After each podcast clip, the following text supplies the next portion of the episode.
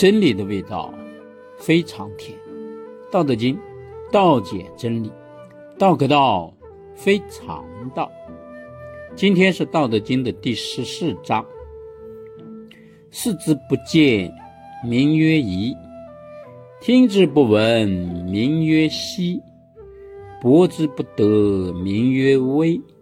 此三者不可致诘，故混而为一。其上不矫，其下不昧。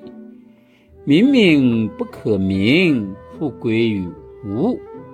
是为无状之状，无物之象。是为惚恍。迎之不见其首，随之不见其后。知古之道，以欲今之有。能知古始，是为道纪。这一章里边最重要的啊，最应该注意的就是那个“明明不可名”，就是那个“神神”，就神子的“神”啊，它是个多音字啊。我们大多数人呢，就把它列成“神神不可名”啊。当然，在这一章这一节里，它应该列成“明明”。啊，具体它是什么含义呢？哎，我们解释到这一句的时候，再给大家详解。视之不见，名曰一。就是想要看到道的它这个模样啊，那是不能轻易看见的。这种情况呢，我们称呼它为夷。这个“夷”呢，代表的平、平坦的意思，啊，就表示道呢，它是平坦、平淡、平常的，它不显现又不突出，很难轻易的被人发现。听之不闻，名曰希。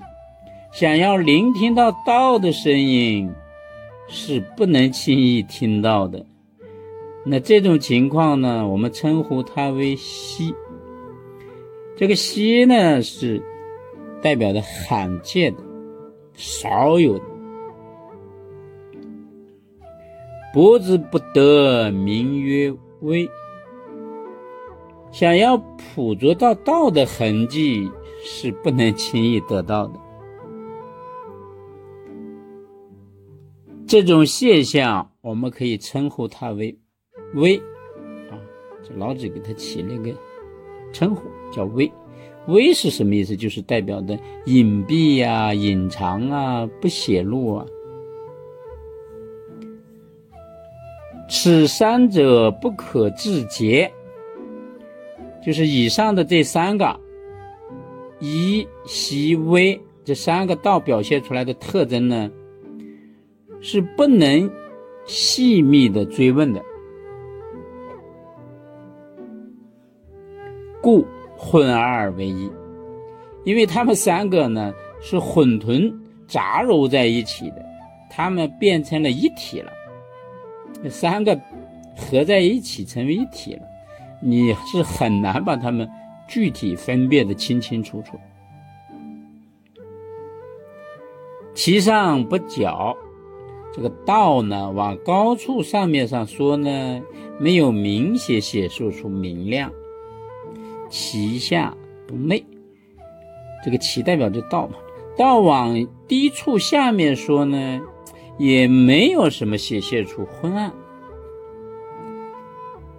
明明不可明，我非常谨慎，非常慎重，还是没有能给到一个准确的名字。所以这个明明啊，就代表当时老子啊。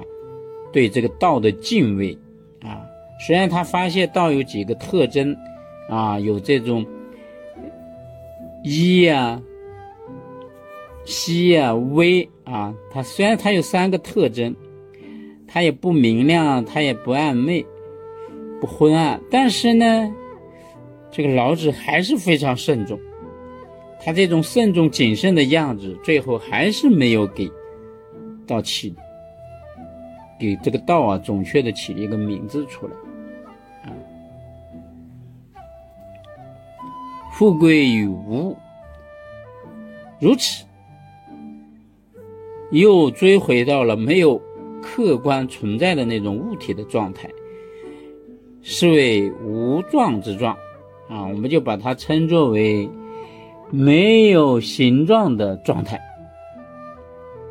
无物之相，没有啊客观物体的那个形象。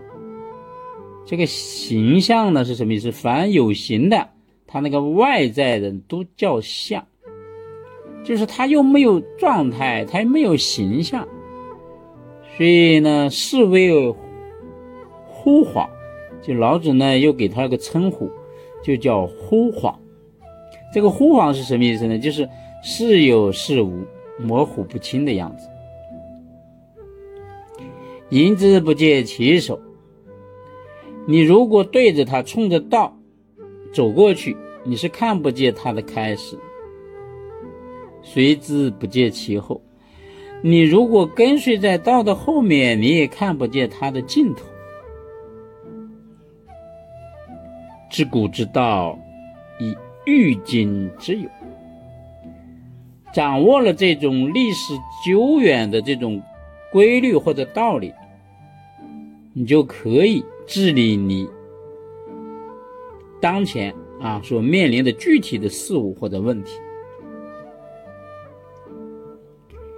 能知古史是为道纪，能够懂得啊这个道的最久远的这种最初的开端，就是道的它最最初的本源，那这个呢就等于你领悟了道的规律。领悟了道的这个规律的纲领了。这一章呢，主要是给大家解释说，老子说就是道啊，你听不见、看不着、也摸不着，但是呢，它又存在，而且它有规律。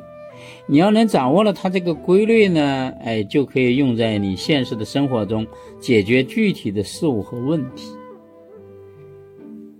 如果你能懂得这个，这个道它最原始的、最初的它那个本源，你就能明白这是道的纲领。那具体你怎么知道道是以什么形态存在？它的具体规律又是什么样子呢？那就要请听下一讲，看老子圣人怎么说。请听下一讲，道是什么形态的？它的规律又是什么样子的？老子是怎么发现的？浮生无量。